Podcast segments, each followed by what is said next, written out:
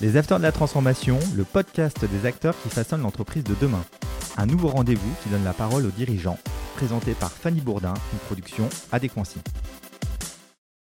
Bonjour à vous, nous avons le grand honneur d'avoir sur le plateau un invité au parcours entrepreneurial impressionnant. Emmanuel Labi, bonjour. Vous êtes le cofondateur d'Autobiz. Pouvez-vous nous expliquer déjà ce qu'est Autobiz En deux mots, Autobiz, euh, on a créé cette société avec mes deux associés pour répondre à une question simple qui était euh, la question de la transparence sur le marché de l'automobile. Euh, pour tous ceux qui un jour ont essayé de vendre ou de racheter leur voiture, ils se sont rendus compte que c'était quelque chose de relativement compliqué, et surtout sur la partie du prix. Et donc nous, ce qu'on a voulu donner, c'est la transparence euh, dans l'établissement d'un prix, soit de revente, soit de rachat d'un véhicule, pour enlever cette incertitude, surtout chez les particuliers, mais aussi chez les professionnels. Ça fait combien de temps que ça existe, Autobiz Alors, la société a été créée en 2014, donc on a un peu plus de 16 ans aujourd'hui. Et euh, depuis, on, on, on, continue notre petit bonhomme de chemin. On était les trois fondateurs en 2004, pardon, je vous ai dit 2014, c'était 2004. Et euh, aujourd'hui, on est un peu plus de 200 euh, dans quatre pays en Europe, en France, en Allemagne, en Italie, en Espagne. Donc c'est une entreprise internationale. Comment arrivez-vous à porter un message digital et data à l'international? Que ce soit en France ou dans d'autres pays d'Europe, on voit que c'est euh, pas facile pour une PME de s'exporter en dehors de ses frontières nationales. Euh, comment on y arrive? On y arrive de deux façons différentes. La première, on part toujours du principe que ce qui fonctionne en France ne va pas fonctionner de la même manière que ce soit en Allemagne, en Italie, en Espagne. Donc on est très humble et on essaie toujours d'adapter nos produits aux spécificités des marchés nationaux. Et deuxièmement, euh, on essaye aussi de, de, profiter un maximum de tous euh, les aides qu'on peut aussi avoir et qui sont finalement assez nombreuses euh, du gouvernement et de l'État ici en France pour exporter en dehors de nos frontières. Est-ce que d'ailleurs les fonctionnements de marché à l'international sont différents des fonctionnements de marché français? Sur les marchés automobiles, oui, mmh. tout à fait. Les, structures de marché sont différentes, les comportements des consommateurs sont très différents. Euh, c'est un peu cliché, mais un, un, Allemand a un respect de son véhicule beaucoup plus fort qu'un Parisien. Et donc la qualité moyenne d'un véhicule euh, en Allemagne est, très très différente de celle euh, que l'on connaît, en tout cas ici à Paris. Est-ce que vous revendez des voitures allemandes à des Français? Est-ce que ça se passe aussi comme ça? Alors, euh, nous directement non, mais il y a beaucoup de voitures allemandes qui sont revendues en France, en effet. là, vous avez des phénomènes un peu de marché. typiquement, il y a beaucoup beaucoup de Mercedes ou de BMW qui se vendent en Allemagne parce que c'est un marché national. Et donc souvent, elles sont exportées vers la France de la même manière qu'il y a beaucoup de Peugeot ou de Renault qui sont exportés vers l'Allemagne ou vers l'Italie. D'accord. Qu'est-ce que va être l'avenir euh, d'Autobiz à court terme, par exemple? Qu'est-ce qu'on peut vous souhaiter dans, euh, un an? Alors, ce qu'on peut nous souhaiter, c'est qu'on continue sur la voie qu'on a établie, euh, qui est deux choses. La première, d'aider le marché à la digitalisation des parcours de vente.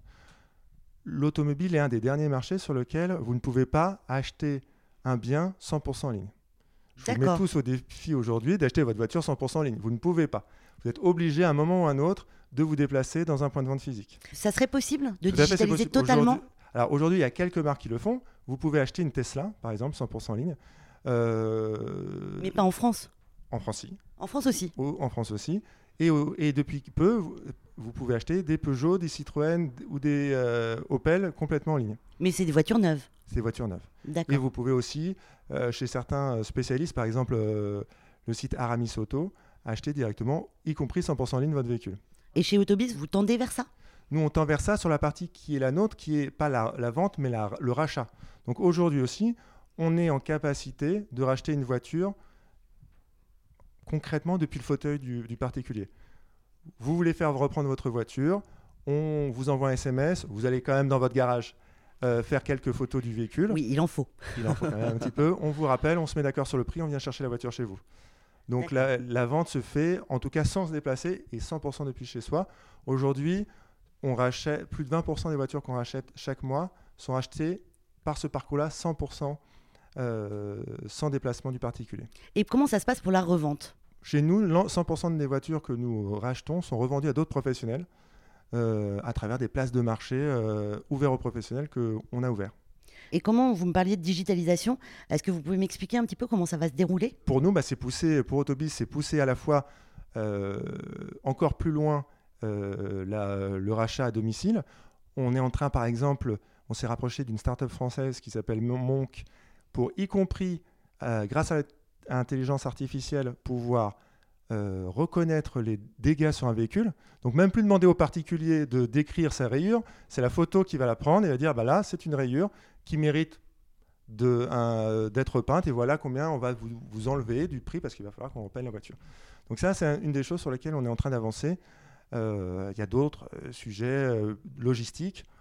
Alors à un tout petit niveau, mais on voit que des, très, des mastodons comme Amazon sont en train d'investir massivement dans la logistique. Mhm et ben c'est aujourd'hui, pour faire de l'Internet, pour faire du en ligne, il faut être très bon dans la logistique.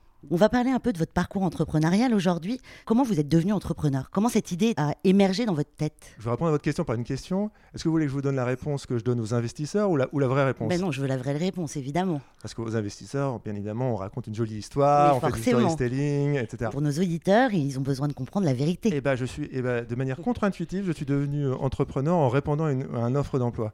C'est rigolo. C'est peut-être pas ce qu'on vous apprend dans les livres, mais c'est comme ça que je le suis devenu en tout cas, puisque je, sortais de l'université, je cherchais un travail. J'ai répondu à une offre d'emploi sur le site d'emploi de, mon université.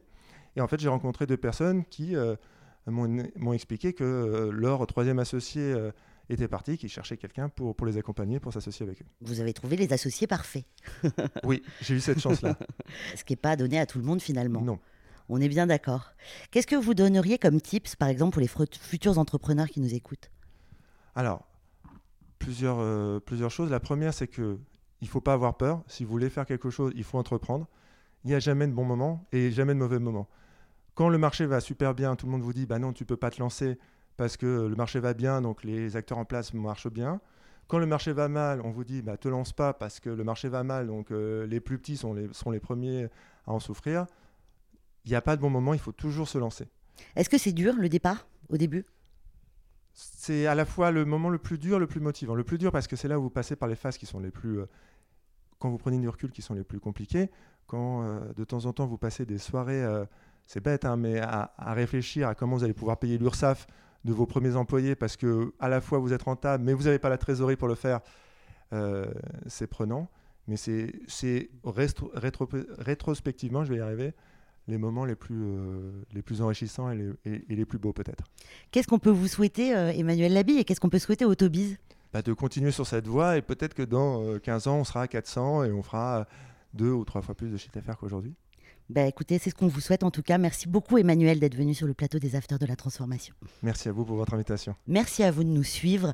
Je rappelle, nous étions avec Emmanuel Labi, le cofondateur d'Autobiz. N'oubliez pas, vous pouvez retrouver toutes nos émissions sur la chaîne YouTube d'Adequancy et sur toutes les plateformes de podcast. Bonne soirée. Les Afters de la Transformation, une émission à réécouter et à télécharger sur adequancy.com et toutes les plateformes de podcast.